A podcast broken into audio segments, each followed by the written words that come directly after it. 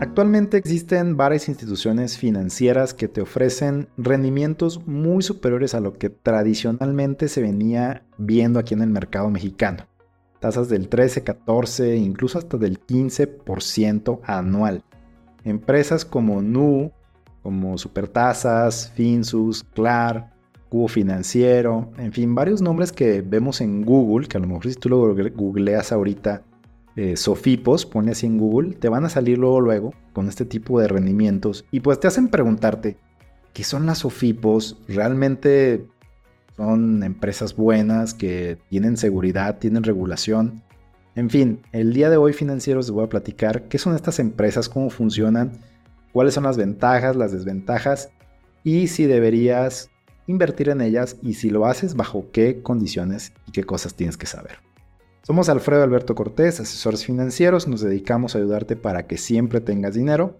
Recuerda dejarnos tus comentarios y tus dudas aquí en la descripción de este video. Si nos escuchas en Spotify, déjanos tus estrellitas. Con gusto leemos todos tus dudas y comentarios. Entonces vamos iniciando. Eh, primero, pues ¿qué es una SOFIPO? No? Una SOFIPO por su abreviatura es Sociedad Financiera Popular.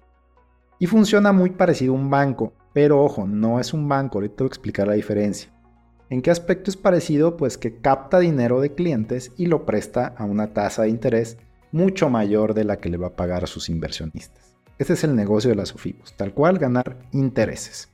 ¿Por qué no es un banco? Porque tiene una regulación menor y por lo tanto tienen mucho mayor flexibilidad.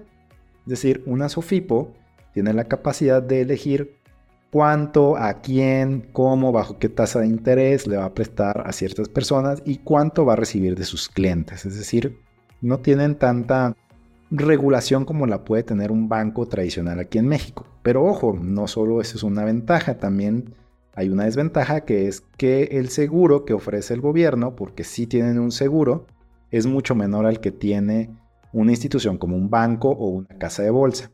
Actualmente la de un banco o casa de bolsas de 400 mil UDIs, de una SOFIPO es de 25 mil UDIs. Comparativos, en pesos son 3 millones, un poquito y más para los bancos y casas de bolsa. Y para SOFIPOS es alrededor de 200 mil pesos al día de hoy. Como ese UDIs va subiendo poco a poco al ritmo de esta moneda, pero pues esas son las, las cifras al día de hoy. Ahora, eh, vamos a hablar de las desventajas que tiene invertir, ¿no? Para, ya sabemos qué son, ya sabemos que tienen una regulación, un seguro. Vamos a hablar un poquito de las ventajas. En primera, como les digo, tienen una regulación que es de Prosofipo, que es este seguro, que es esta institución que vigila a las SOFIPOS y les pide ciertas condiciones, ciertas características para que puedan eh, vamos a decirlo así, ellos emitir una recomendación de qué SOFIPO debes invertir y cuáles están en riesgo. Entonces también hay ese punto a favor que tienes a ProSofipo de tu lado, em, regulándolas, eh, vigilándolas y haciendo ciertas eh, revisiones sobre sus estados financieros. En segundo, pues los rendimientos son atractivos, ¿no? Creo que ese es uno de los aspectos que más llama la atención. 14, 15% por tu dinero sin hacer nada, pues claro que que hace llenar el ojo. Otro punto importante es un beneficio fiscal. El gobierno exime de impuestos hasta 5 UMAS anuales, es decir, son casi 200 mil pesos, que si tú tienes invertidos en, Sofipos, no van a pagar impuestos por los intereses que generes. Esto es pues, bastante bueno porque ya te, cae el dinero completo a ti, no tienes que pagar impuestos de eso. Y por último, creo que la ventaja que también ha, hecho el crecimiento de estas Sofipos o, o se han popularizado tanto es que son 100% digitales, ¿sí? O sea, ya puedes abrirlas en tu teléfono, en tu casa, con tu INE, transfieres y estás invirtiendo. Entonces, pues súper bien, digo, antes tenías que ir a formar o ir hacia la institución donde estuvieras, si es que había en tu ciudad, si no tienes que viajar, y bueno, ahora ya todo es totalmente digital. Pero no todo lo que brilla es oro financieros. Entonces vamos a hablar de las desventajas. Ojo, con la, el tema de la regulación, al mismo tiempo de que hay una supervisión, las SOFIPOS tienen mucha autonomía y pueden, como les venía diciendo, prestar a quien quieran. Y en este caso creo que los principales clientes de ciertas SOFIPOS aquí en México como NU, como CLAR, como Cubo Financiero, Supertasas, pues somos eh, los jóvenes, los millennials, y pues regularmente los millennials van iniciando a crear historial crediticio.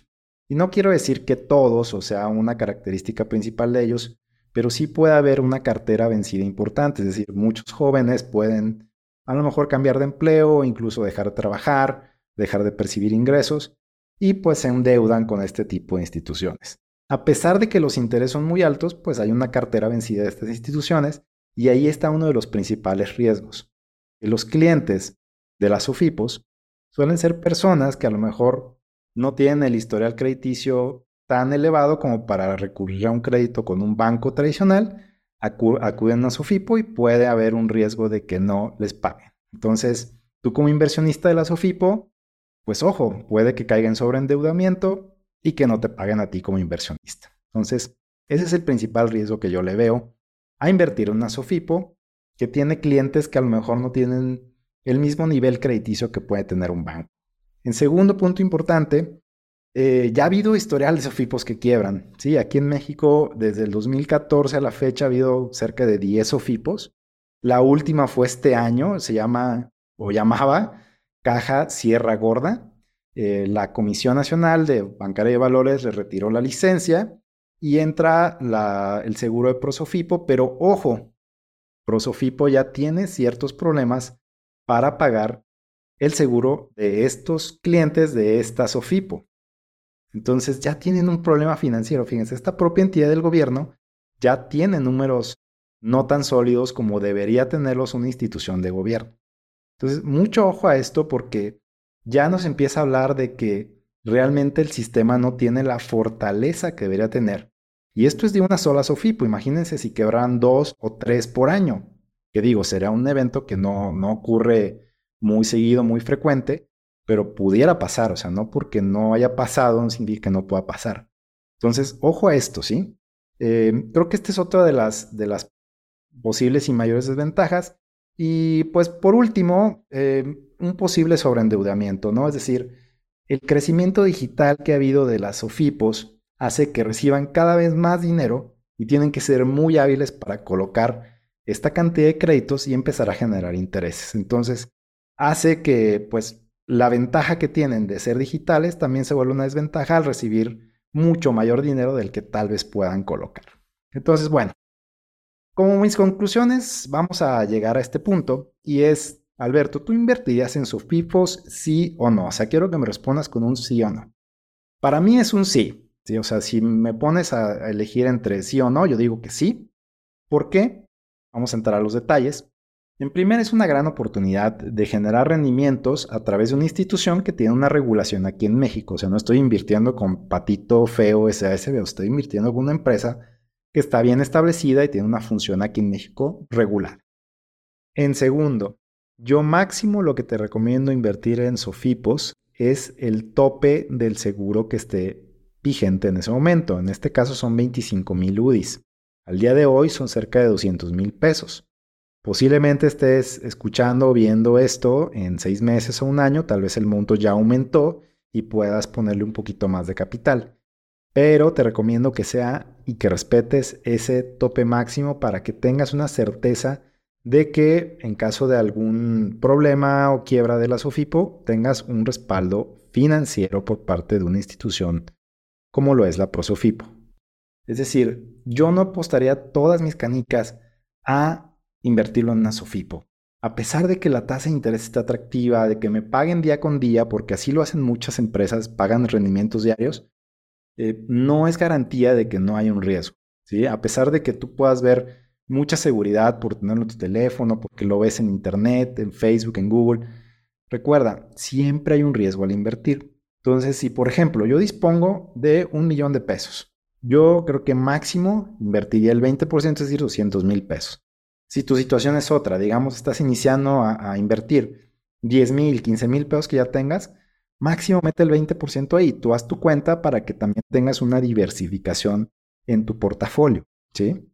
Eh, y bueno, ¿cuál es la alternativa, Alberto? Entonces, ¿qué hago con el resto de mi dinero? Invierta en instituciones que tengan mucho mayor regulación, como por ejemplo GBM, ¿sí? que es una casa de bolsa que te ofrece a lo mejor una tasa de interés no tan alta como el 13, 14 o 15%, pero sí te va a ofrecer tasas a lo mejor entre el 11, 12 e incluso tiene otros instrumentos, como pueden ser las acciones, que te van a ofrecer tasas en años buenos donde la bolsa crezca superiores por mucho al 15%.